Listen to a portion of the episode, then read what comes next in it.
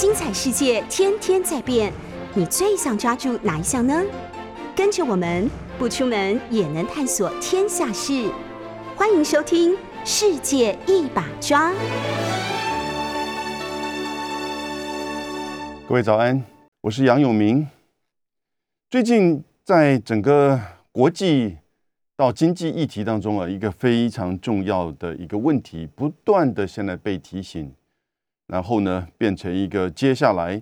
不管是在金融面，或者是在贸易，以及最重要的就是供应链层面出现危机。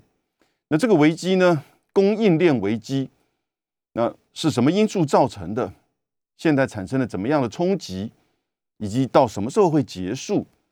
不断的在西方的媒体有很多的讨论。那我认为，其实不是只有目前所看到的，只是航运物流，或者是缺少货车司机，在这个港口外的这种排队，港口内的这种累积，然后司机的缺工以及等待，那当然最后造成整个商品物价上的缺货，大家开始面临到就是要过节，结果买不到东西。同时，东西的物价从原料到最后的商品也不断的在涨价，这似乎是已经形成一个完美的风暴。大概我觉得有三个层面的供应链危机出现，一个是现在所看到的，就是运输物流的供应链啊。第二个呢，我觉得是贸易的供应链，或者是货品贸易为主的这个供应链。第三个，科技供应链。当然，目前一直这一年以来所看到的科技供应链的关键问题核心之一呢，是半导体。这三大供应链危机都不断的在过去这一年当中哈在浮现。那尤其是这一个月以来，尤其是在英国到美国，你看到这些运输港口、加油站哈所呈现的这些问题，似乎已经。这个好像是风山雨欲来的这种完美风暴，要出现通膨哦，以及整个对就是经济的这个冲击。穆迪，全世界最有名的就是这个经济评鉴的这个机构，他说，随着全球的经济的复苏，供应链混乱阻碍经济成长的情况将会更加的显著。那这个供应链混乱。它当当然指的就是主要是在这个运输跟物流层面啊，海运的啊，以及到就是说货车的这些供应链，因为现在所有的经济环节都是受到了影响的啊。那 IMF 国际货币基金啊，已经在近期这个下修全球经济的预估。今年预计，他说全球的国内生产毛额 GDP 将从百分之五点九，这个低于在七月两个月这个两三个月之前的预估是百分之六啊，所以降低的零点一。但是呢，针对美国，IMF 就说呢，今年的这个 GDP 的成长率呢，会从百分之七降到百分之六。哦，IMF 的总部在哪里？就在美国华盛顿。里面哦，它旁边就是世界银行。美国现在对 IMF 的这个总裁啊，保加利亚籍的这个呃格瑞尔吉吉耶娃非常不满啊。前两天要把他给拉下来，从 IMF 的总裁位置上面拉下来，没有成功，因为整个欧盟支持他。过去惯例，世界银行的行长由美国指派，然后呢，IMF 的总裁呢由欧盟这个共推。保加利亚籍出生的这位女性的，就是这个 IMF 总裁，过去是世界银行的执行执行官，啊，执行长的这样一个职位，大概仅次于行长。他非常理性务实的面对这在整个这个疫情经济下的冲击到复苏，因此呢，针对于做这个所谓各国的做生意营商环境的调查报告，到就是 IMF。在今年四月开始增加六千五百亿美金的 SDR，就是特别提款权啊。到这两天公布，美国的 GDP 成长从百分之七预计会掉一趴，一趴蛮大的耶，对不对？你看它对全球也不过是从百分之六把它调降到百分之五点九，结果美国是这个全球的十倍啊，降一趴。所以美国这个现在呃财政部那个叶伦呢，对这位 IMF 的这个总裁非常感冒，因为什么？因为威胁到美国的美元霸权地位了。这个世界银行跟 IMF 完全是美国所创设，结果现在这个 IMF 太过于诚实的反映的，就是说一些呃实际的经济的数字跟情况。那但是回到供应链的问题呢？穆迪这个机构他就说，各国实施的边境管制。以及跨区移动的限制呢，然后呢也没有建立，就是说这个整个全球在就是防疫的过程当中的有效的，比如说呃这个疫苗护照的这个机制跟系统，使得在疫情经济下许多哦不是全面性，事实上有部分的产业的需求大增，疫情经济之下啊不是全面性的，就是说这个经济的恢复。但是有一些产业，你看，比如说电子性的产业，因为疫情经济、居家经济大增的情况之下，这种倾斜式的恢复，啊，倾斜式的恢复，但是呢，供应供应链回不来，啊，很多的因素，我讲关键当然是这个疫情是没错，但是呢，除了疫情之外，会不会有别的因素呢？经济学人告诉我们啊，他说疫情当然是最主要的一个关键了哈。各国的，比如说停工、疫情的这个防疫的措施，然后呢，减少这个就是就是，比如说呃港口运输哦，那这个都会造成连锁性的这个反应。而美国的每一个国家的做法都不一样啊，因此呢，每一个环节你都发现到它的成本或者它的这个速度都是受到了冲击。因此，当你这个需求一下大增的时候呢？特别面临到这个美国的年底的耶诞节哦，马马上来的这个 Halloween 到耶诞节的这个采购哦，耶诞节的采购，我通常在以前在美国的时候，我都不会到耶诞节前去采购，我都是耶诞后啊去采购。那发现到哇，那个人山人海，因为耶诞节后的这个采购，这才是真正的 bargain。但是呢，这样子的一种就是现象就出现。就是个整个供应链开始就是接不上啊，开始接不上，因此美国现在在西方媒体所看到的，这大概只是一个运输物流的这个供应链。英国这边情况比较特殊啊，那是因为英国脱欧之后呢，许多来自于东欧过去的这些这个卡车司机呢，开始就被迫回去。那英国自己又没有办法足够的这个司机能够接上来。所以使得就是连运油到加油站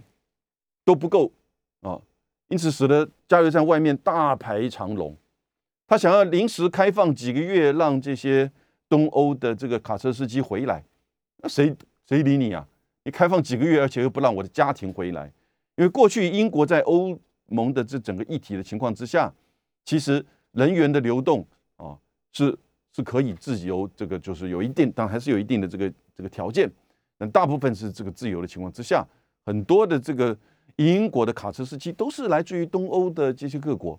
如果你暑假去欧洲，不管去巴黎还是去伦敦，你看到这些店员很多也都是东欧啊这些各国来的这些店员。所以现在英国的这个冲击非常严重。那美国的卡车司机的缺口已经达到多少呢？据说是超过六万人之多啊！美国的卡车司机。那在比如说洛杉矶的这个外海上面，这个港口外海现在已经排队等待入港超过七十五艘货轮，而每一艘货轮上面的这个货柜哈，过去一个货柜三千块美金啊的这个运费，现在提高到两万块啊，所以整个这个呃运输海物流层面这个供应链的这个受挫哈，使得就是。呃，特别是在这些西方国家，当你现在需求回来，啊，当然它是比较单面性或者是少部分的产业的这个需求倾斜式的这种需求提升的时候呢，你就来不及这个提供这样一个供应链，那当然就会使得很多环节开始就这个比如说物价上涨、原料上涨，然后呢，整个就是说通膨的严重的情况呢，会越来越严重。现在美国的这个通膨，这个 CPI 已经到达了这个百分之五点四，哈，这已经是它设定的两倍以上，蛮严重的这个情况。那因此，只是通这个供应链的问题，只有在这个海运或者是说这个物流层面吗？其实还有一个哦，还有两个我刚刚提到的贸易啊，以及科技的这个层面。那呃，贸易的这个层面呢，我觉得其实疫情当然都是很多这个因素所造成，从运输到贸易啊，都是疫情。这两年来，整个各国的这个疫情的冲击，到现在许多国家的疫苗的施打的比例还是很低耶。举例而言，像是在越南，越南很特殊啊，它也是倾斜式的这个施打疫苗，在胡志明市，据说打第一剂的已经高达到九成以上，那我觉得这非常高啊。但是呢，离开胡志明市哈，那个低到大概只有百分之十几不到。然后呢，现在胡志明市在前两天这个解禁之后呢，整个大逃亡，大逃亡哦，你看它的国道。它的这些主要的道路上面，就是汽车、机车，尤其那个机车哈，往这个市区外面回到家乡。为什么？因为现在整个胡志明市的疫情还是很严重，所以它不是解禁之后工人回到工厂，蛮特殊的。相反的是，解禁之后，虽然第一季的比例高达这个九成啊，但是呢。在回这个解禁之后呢，反而是工人担心这个疫情的扩散受到传感染，离开了胡志明市，因为来胡志明都是打工的嘛，啊，回到家乡去，觉得比较安全，所以整个现在在胡志明市附近的这些呃外国的工厂缺工的情况更严重。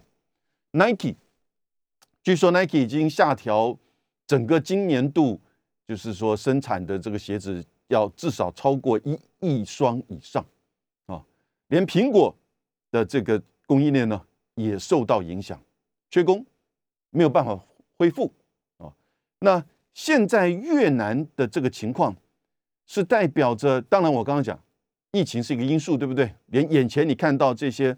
虽然是这个城市解封，可是呢，大家反而是要离开城市。避免进一步的受到感染啊，那可是呢，过去我觉得中美贸易战跟科技战，在越南的这个情况牵扯到是贸易啊，尤其是货品贸易的这个供应链出现问题，也就是在这些这个不管是上游还是中游的这些组装，甚至最后的这个下游的这个这个最后组装的厂。因为缺工，因为疫情啊，那使得就是说它的整个供应链就开始停滞啊，跟不上这些这个产品的订单的这个需求，所以这个因素除了我刚刚讲的这个疫情之外，我觉得中美贸易战到现在哈，已经看到对于整个供应链冲击的苦果。怎么说呢？因为中美贸易战，也就是对中国大陆实施这个高达。百分之十九点三平均，哦，从二零一八年五月到现在超过三年的时间，中国大陆输往美国六成的商品，大概除了科技产品之外，六成的商品平均要负担百分之十九点三，而大概影响到这个商品的价格加起来总值达到三千六百到三千七百亿美金。可是即使如此，像是在去年。美国跟中国大陆的贸易的这个就是大陆的出超，美国的入超还是高达到三千一百亿美金，所以就是说，虽然对中国大陆实施贸易的这种惩罚性的制裁，但是呢，这对于大陆的制造的商品啊，还是有这种不可替代性。可是还是有一些替代的项目移开了，对不对？产生了投资的移转，贸易的移转。转单效应，这你看到对台湾哦，以及对东南亚都很明显，很多的外资或者是美国的这个 FDI 的投资转到了越南，转到了印尼哦，甚至转到了这个就是柬埔寨、泰国都去了。那这个转移转有的时候是因为整个一方面是中国大陆自己本身的这个接单接不完了嘛，哦，那当然你就移转到东南亚去制造。一个是因为中国大陆的整个生产的环境大概成本也垫高了，不管是人工的成人工的成本，还是说当地的这个营运的成本、环保的成本都垫高了，所以呢，它被需要做移转，这个都是一些正常的、持续的这个现象。但是贸易战使得什么呢？使得在中国大陆制造的商品的这个成本垫高，尽管有一些商品它有不可替代性，美国的企业跟消费者付出高额的这个就是关税，啊，现在当然已经对美国的经济也产生对美国的这个通膨产生影响，啊，美国的企业一直不断的在高喊，希望拜登能够减少，啊，取消掉这些关税，但是呢？这也毕竟造成了对于中国大陆投资跟制造的这个所谓的移转的效应，就转到越南去了，哦，因为贸易战的关系嘛。也就是说，其实美国打这个贸易战呢，是也有意的要去移转这个供应链，也不要过于依赖中国大陆的这个供应链的这个就是说呃提供，哦，那在这个角色上，希望它能够扩散到别的地方去。那因此呢，就带的就是有一些，你像是我刚刚讲的 Nike。或者是苹果哦的一些这个零件、零组件的这个供应链，就转到了这个厂厂商啊，就转到了越南或者其他泰国这些地地方去了。这个没有什么问题，对不对？哦，那越南也加入到 CPTPP 啊，越南也这个整个当然整个东协国家跟日本、韩国、呃中国大陆都加入到 RCEP。可是现在问题来了，当这个疫情的情况出现的时候。这个就考验一个很重要的东西了，考验什么呢？考验你这个国家的基础建设的程度，考验你这个国家的治理能力啊，很多的这个层面。因此，当贸易战产生的这个就是投资跟生产的移转到了，举例而言，越南好了，以及其他部分的东南亚国家，因为疫情的因素，使得这个越南的一些情况。哦不管是公共卫生、疫苗的这种制造、施打以及防疫政策的这些能力，都受到考验，哦，所以这个考验呢，马上就冲击到劳工，哦，封城以及出口，对不对？越南今年大概 IMF 已经把它从百分之六的预计它的 GDP 的成长率调到多少，你知道吗？百分之三，哇，降百分之三呢？砍了一半，这个情况就显示说啊，你贸易战其实是在扭曲了国际分工应该有的逻辑。如果因为中国大陆的产这个成本慢慢的垫高而产生的贸易的移转、投资的移转，那这是正常的哦。那这个移转业也是谨慎的，因为他知道你投资一个厂设在这边，它的制造、它的出口，就是很多的。上下游是不是有群聚在这边呢？人制造的这些人员的这个数值啊，技术的水准呢，出口的这个基础建设的方便呢，成本呢，等等因素都要考虑在里面。不是说哇，这边成本一个工人是一千块变成三千块，那我就把它转到越南去，哎，还是维持的八百块、七百块哦，所以这个一差，是差蛮多的，是没错。但是呢，你在其他层面付出来的这个成本，你有没有算进去？这都要整体考量。可是呢，当疫情出现的时候，哇，这个就呈现一个很大的差别。所以这个东西啊，它也会对于就是说全球的这个冲击，这也就造成就是说，美国对于中国大陆的这种已经长达三年的关税的贸易战。现在已经产生了自食苦果的问题，不要只是看到了一个海运，哦，或者是货柜、卡车司机，这是很严重。但这些严重，他们预计大概到今年年底，最慢到二零二二明年的年底，这些层面的海运的物流的供应链的这个情况应该会得到改善。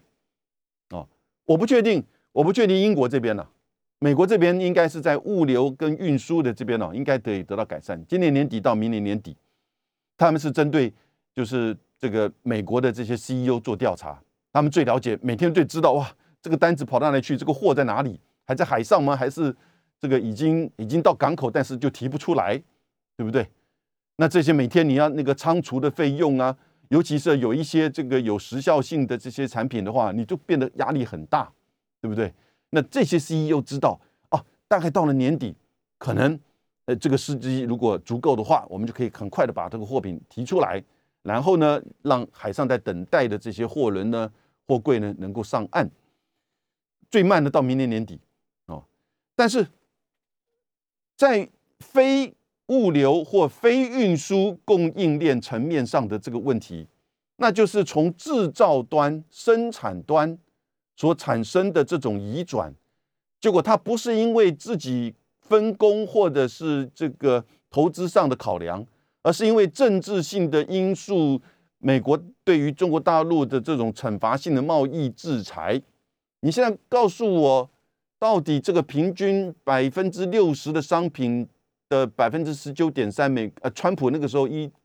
二零一八年五月开始，陆陆续续哈，有的是百分之十五，有的百分之二十，有的百分之二十五，是为什么？对中国大陆要做这样子的？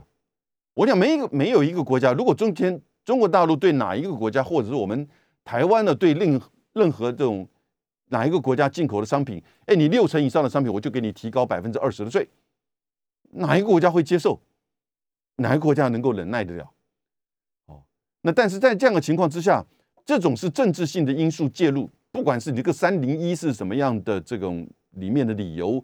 哦，或者是不公平贸易等等之类，我们都很清楚，这是一个政治性的这种打压，造成了就是不只是美国消费者的影响，现在也造成了贸易货品贸易的这个供应链受到重创，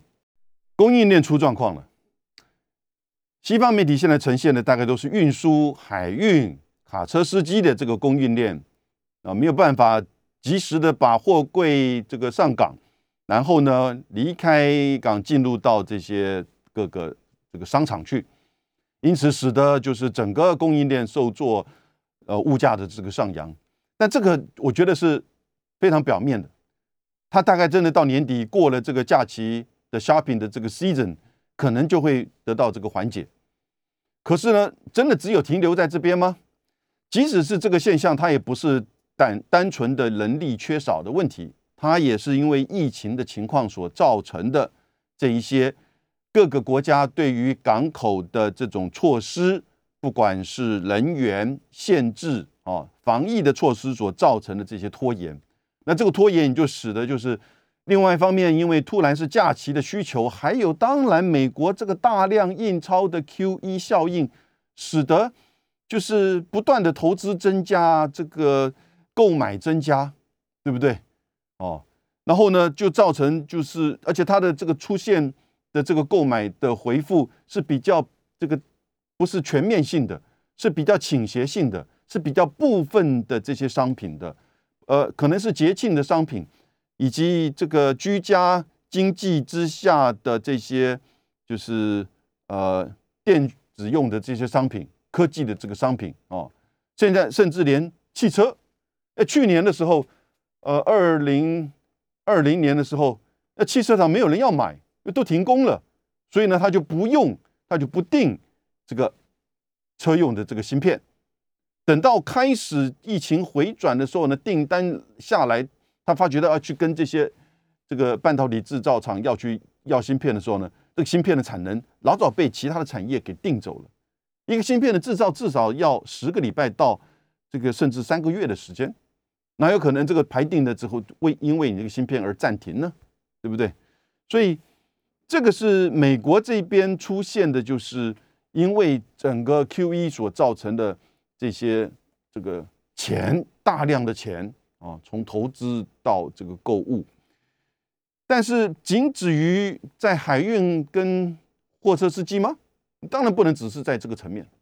可是各位记不记得，没有多久以前，应该是二零一五年的时候，有一个韩国的海运公司叫韩进，海运公司，全世界这个非常大的，比我们台湾的阳明，也许跟长隆是甚至这个差不多吧，甚至更大的哈。呃，台湾有三个嘛，阳明、万海、长隆，哦，那阳明是这个公家的，所以在二零一五年的时候，韩进这个就是航运呢，亏损连连，破产。哦，二零一五年五年之五六年之前，电子商品不断的在跌价，后来你看到因为疫情的关系吗？只是因为疫情的关系吗？关键是如此，是没错。我赞成经济学人的这个观点，主要是因为疫情这个最大的冲击啊，从疫情的刚开始的停工，到疫情部分有效在部分国家的有效控制之后开始复工，但是呢，后面的跟供应链其他的国家跟不上，每一个国家的这个做法防疫的措施的差别，才使得就是说，哎，这个整个供应链的运输物流的过程当中呢，不断的就出状况。海运就开始不断的越来越贵，对不对？哦，现在又恢复到比较理性的情况。但是呢，我们刚刚提到的贸易的这种投资跟影响，现在也出现问题，也是因为我觉得就是美国的对中国大陆的这个贸易战啊。那现在在东南亚哈，这两天有新的研究报告，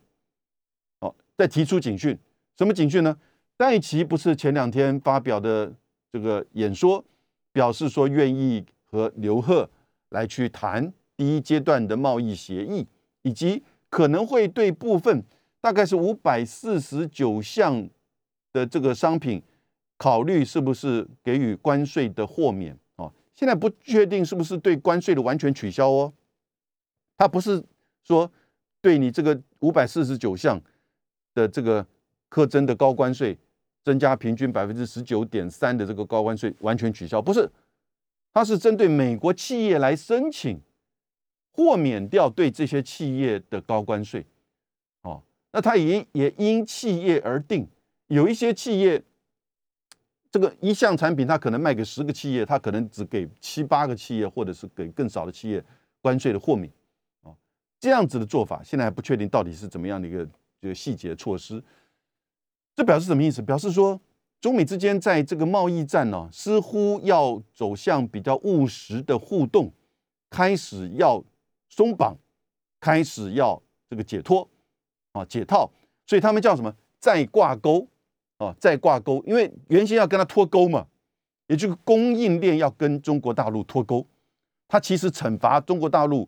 的这个高关税，目的也是希望说，美国这个美国的公司，美国制造。回到美国来，Made in America，哦，这个大概三十年前，我们在这个沃尔玛、Kmart 的这个 shopping 的时候，你都会看到那个标志啊，Made in by America，哦，by America 的这样子的一种诉求，这每个国家大概都会有哈。那但是呢，他用这种方式让供应链回到美国，但他知道，当然有一些供应链不可能回到这种劳力密集的，哦，或者是技术。比较含量低的这些制造的这个商品，他就希望说移转到东南亚或者是其他国家去，那转单到这个台湾来，哦，一些比较精密的机械啊，哦这些产品，或者是科技类的这个产品，零组件的这个产品，那这样子的一个过程，也就这是一个政治力去影响到这个另外一个国家的竞经贸的竞争跟生产能力。在供应链上的这种角色跟地位，但是我们看了这三年呢，成效如何？成效不彰。先不要讲美国的这边的影响，事实上它的消费者跟企业受到影响，对不对？这我们都讲过好多次。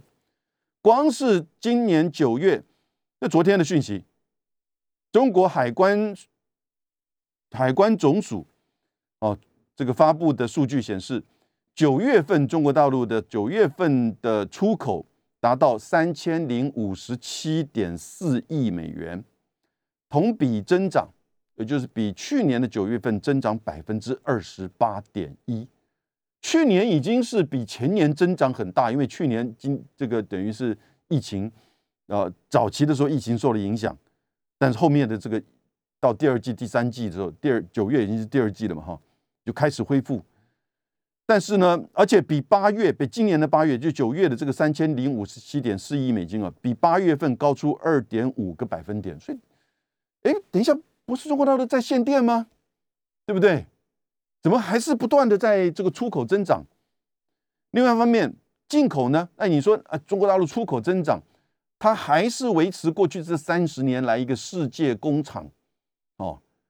真的，过去很多的廉价的商品。哦，开始慢慢的走向高中高端的这些这个商品，基本上大概都是中国大陆制造。它的整个群聚的效应、供应链的这个完整哈，我讲的供应链不是只有这个厂商、这个中游的上游、中游、下游，它里面牵扯到的是，就是呃，比如说员工、劳工的问题、环境的问题、运输啊，这个基础建设，还有政府政策能力。啊，等等之类很多。那你看现在这个疫情啊，就完全的这个考验不同国家的这些的这个能力的这个差别以及设施的差别。中国大陆在九月份上个月进口呢多少？出口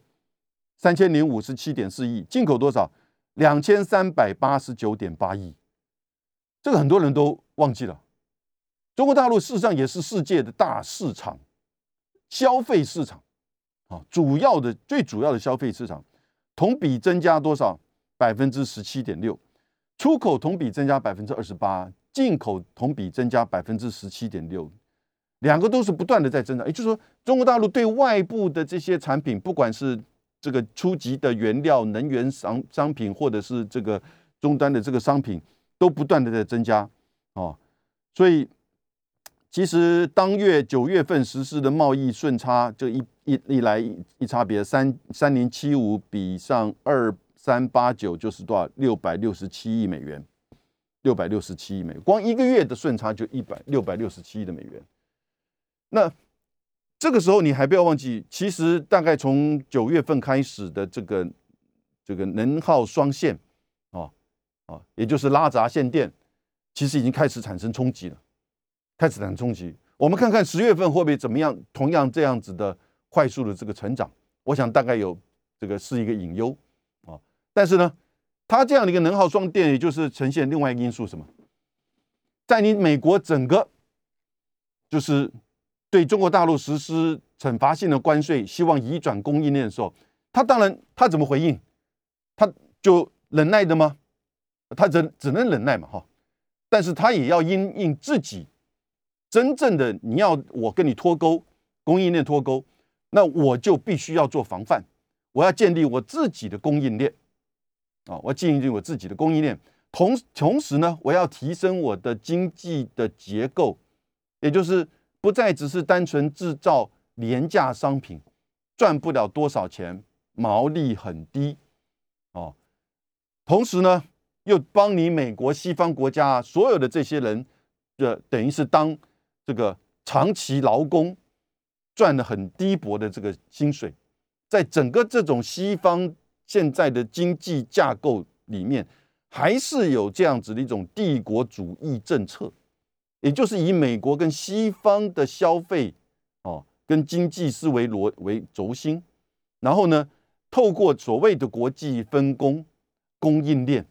其实是对这些开发中国家的一种。经济上的剥削，但是也使得这些国家必须依靠你，必须依靠你，也透过政治、军事、哦外交的影响，而使得这些国家必须跟你就是说结合。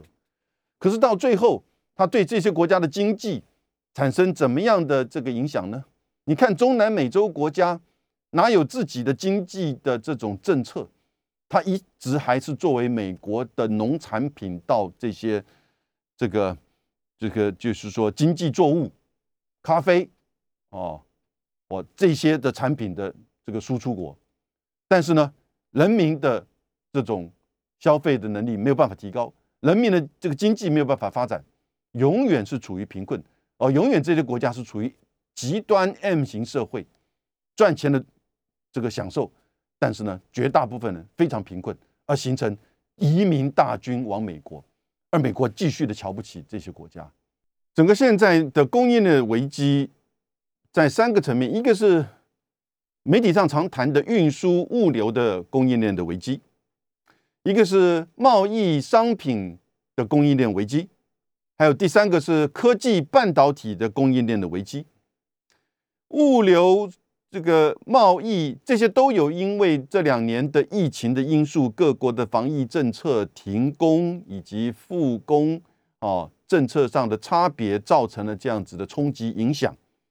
如果是这样子的影响，随着疫情的恢复，各国的防疫政策的一致，然后呢，在物流跟运输的供应链上，应该在今年年底到明年年底啊，这个是有一年的差别，但是。呃，总是在明年的时候呢，会恢复正常。可是呢，贸易货品的这个供应链呢，就会产生比较长远的冲击。现在看到就是说，转移到东南亚的，现在出现到因为疫情反而检视这些国家内部的基础建设跟政策能力的差异，所以不是单纯的成本减少你就转过去，这使得很多的投资现在很后悔。所以这两天这个东南亚有一些报告就是说，当中美的贸易战开始和缓的时候呢，反而会使得一些投资跟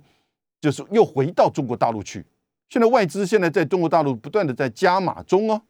哦，因为一方面是发现到这个供应链在有些地方哈不是很稳，疫情就显现出这些各个方面的这个问题，所以呢还是回到这个比较稳，虽然也许一些成本较高，但是呢就是基础建设、劳力。技术啊，政府政策各方面比较稳定理性的，那到中国大陆又回去的这种可能性，那这个东西倒过来又对东南亚产生了冲击啊，所以其实东南亚不是说在过去这一两年或我们台湾这边看到这个转单效应也是一样，当你转单效应来的时候，你就扩充你的产线，结果发现到哎，他回去的时候，你这个产线你怎么支持？你就把它砍掉，你就把它给人给 fire 掉，一样的这个情况。也会产生，就是这个社会问题、失业率增加的这个问题。所以，这个在供应链上，我觉得背后一个就是美国的这个贸易战。那第三个科技半导体的这个供应链的问题呢？那当然就是因为美国对中国大陆的科技战嘛。而这个科技战其实还是持续的打下去，没有看到这个戴奇、刘鹤哦在谈这个问题。当然，他们戴奇、刘鹤谈的是。这个关税问题，贸易科技战主要是在这个财政部呃商务部这边哦，商务部跟这个财政部，尤其是商务部这边，对于就是说中国大陆进口商品的这些管制实体清单啊，你看到从二零一应该是二零一八年的五月开始，就针对华为所有的美国的联邦的这些这些。就是说，承包商都不可以使用。到了一二零一九年、二零一八年十二月抓了孟晚舟，对不对？就是要华为屈服。哎，华为不屈服，那二零一九的五月就开始禁华为七十多家公司全面禁，列为就是说实体清单，一直到今天。因此，这个是你可以看到说，这个是对于科技的脱钩。美国现在。拜登这个非但是穿规败随，而且它更加细腻、更加深刻哦的在做。那两个例子，最近最近不是美国的商务部长雷蒙多叫这个台积电、三星要把这个半导体的资讯哦，产供应链的资讯要提供给美国，二十六个题目。我个人都怀疑这二十六个题目，商务部怎么会拟得出来二十六个题目？我个人合理的怀疑，这二十六个题目根本就是 Intel 帮他写的，因为 Intel 也投资了两百亿美金在 Arizona 要做自己的这个晶片代工厂，啊，他也要走，不只是 IDM，他也要走，就垂直整个一条边的生产，他也要走晶圆代工的这个方式。那他当然就是希望说，呃，美国也政府也希望说，啊，三星啊、台积电啊，都到美国来制造，这边掌控。供应链，同时呢，切断对中国大陆的这些高端的、核心的这些芯片，七纳米、五纳米以上的核心芯片的这些提供，啊，那因此呢，这个现在还不满意，因为什么？因为大家针对那个车子用这个芯片做不出来，一个车子少个芯片就不行嘛，一个车子至少要几十片到百片的这个芯片，啊，那如果没有的话呢，这个整个车子就已呃车是个龙头企业，那么就会造成美国的经济、美国的失业以及拜登的支持率。各位，拜登支持率现在很糟糕哎，拜登支持率现在到百分之三十八，在呃艾欧瓦，川普在那边开就是造势大会的时候啊，在艾欧瓦当时的这个。拜登的支支持率只剩下百分之三十一，所以二零二四年的选举，拜登在尔瓦一定输，不，上次也是输了。所以这个是你看到，因为政治的考量，在政经济上、科技上采取这种，就是说对别人就是停水断粮，停掉整个供应链，同时还迫使其他盟邦、其他国家的重要的企业产业能够回进入到美国。你不进来，我就要求你要提供给我资讯。这个资讯怎么能够提供？这资讯其实大部分还是美国的厂商。那不管你是哪一国的厂商，对他而言，他都会泄露出这些这个客户的这个，比如说现在的这个战商业策略、销售的重点哦，以及甚至可以分析到它的技术的这种层面。那这些资讯不能提供了，可是呢？我们的经台湾的这个经济不是说啊没有了，这是个假议题哇！我还写文章骂嘞啊，大概我也变成黑名单了。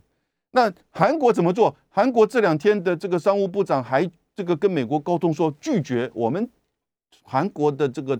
三十多家半导体的这个供应商啊，拒绝提供任何这个相关的个这个资讯，因为这个是客户机密嘛，怎么可以这么做？你就看到我们台湾跟韩国的对待国内的厂商，我们还把它叫做护国神山呢。还捐了五百亿、五百万的这个这个疫苗呢，哦，啊，这个民进党政府碰到美国就哦，帮美国讲这是假议题，金哀真真的吗？对不对？那但是这个半导体科技的供应链，你就看到这这个情况。那中国大陆面对从美国来的这样子三年多以来的这个贸易战的供应链，要去强迫移转。哎，现在你看自食苦果了。然后呢，科技战的供应链，那现在是加深做法，当然也碰到这个问题。那最近不只是在台积电半导体的供应链，连就是手机五 G，AT&T 在二零一八年这个成立一个叫开放科技平台 ORAN 啊，O R A N，ORAN 的这样子一个平台。结果呢？最近被 Nokia 通知说，这个平台里面有三百多家的这个这个科技厂商，里面有两家中国大陆的厂商。所以呢，这个 Oran 要停掉。Oran 的当初的设计就是说，要用软体为主来去强化对于五 G 的这个应用啊。那但是呢，也因为中国大陆里面有两家中国大陆这个厂商，呃，他们说这个两中国大陆的厂商中间有个上海的和。解放军有贸易关系，所以呢，要开始把这整个 ORAN 给停掉。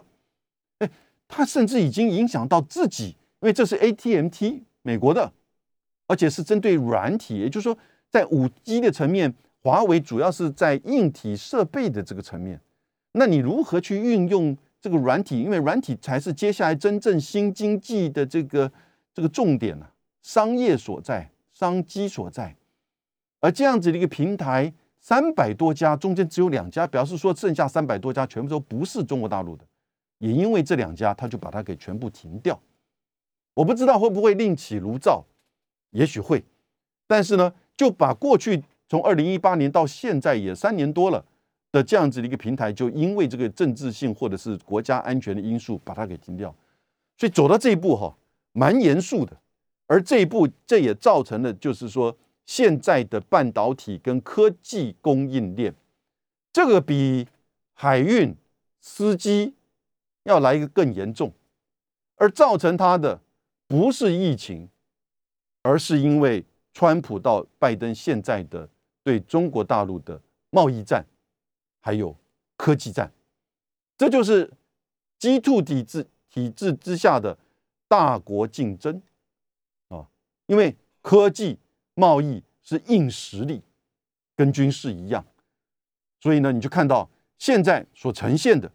表面的这些运输物流的这些供应链危机，真的只是一个一个小小的环节，而背后的贸易跟科技的供应链危机，才真正的要开始反扑整个世界经济。好，今天为各位分析到这边，谢谢大家，拜拜。